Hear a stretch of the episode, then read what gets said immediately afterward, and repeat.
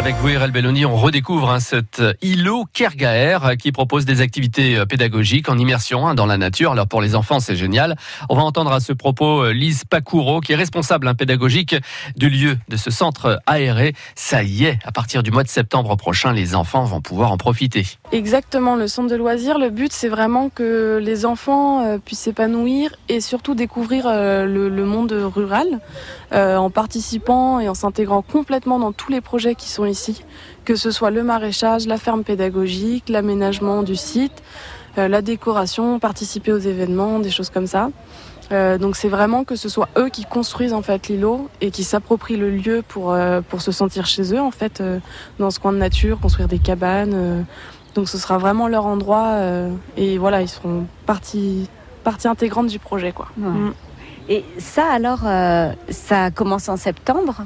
Mm c'est à ce moment-là que les gens se rapprocheront de vous pour voir un peu euh, euh, comment inscrire un enfant, le nombre de places et, euh, la régularité ou pas de, la venue de cet enfant à Lilo. Complètement. alors c'est encore en réflexion, on est en train de lancer le projet, puis c'est vrai qu'on prépare la saison aussi, donc on est bien occupé à d'autres choses, mais mais voilà, on le prépare tranquillement et je pense qu'en août déjà, en fait déjà cet été, on commencera à pouvoir prendre les coordonnées, à voir comment faire, à s'adapter aussi aux enfants et aux parents qui, qui viendront en fait euh, voir les solutions, que ce soit pour les transports, les choses comme ça aussi.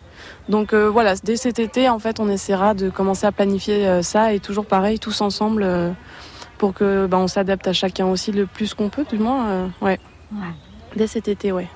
bon, ensemble, c'est un mot qui revient souvent ici quand on se promène dans l'îlot parce que tout se crée ensemble et euh, se pense ensemble et s'invente ensemble ici. Ouais, exactement, on va beaucoup plus loin ensemble et de toute façon, euh, je pense que c'est aussi l'avenir en fait de réfléchir ensemble et de s'adapter pour que tout le monde euh, y trouve son espace et c'est les fonctionnalités, les, les outils qu'on a besoin.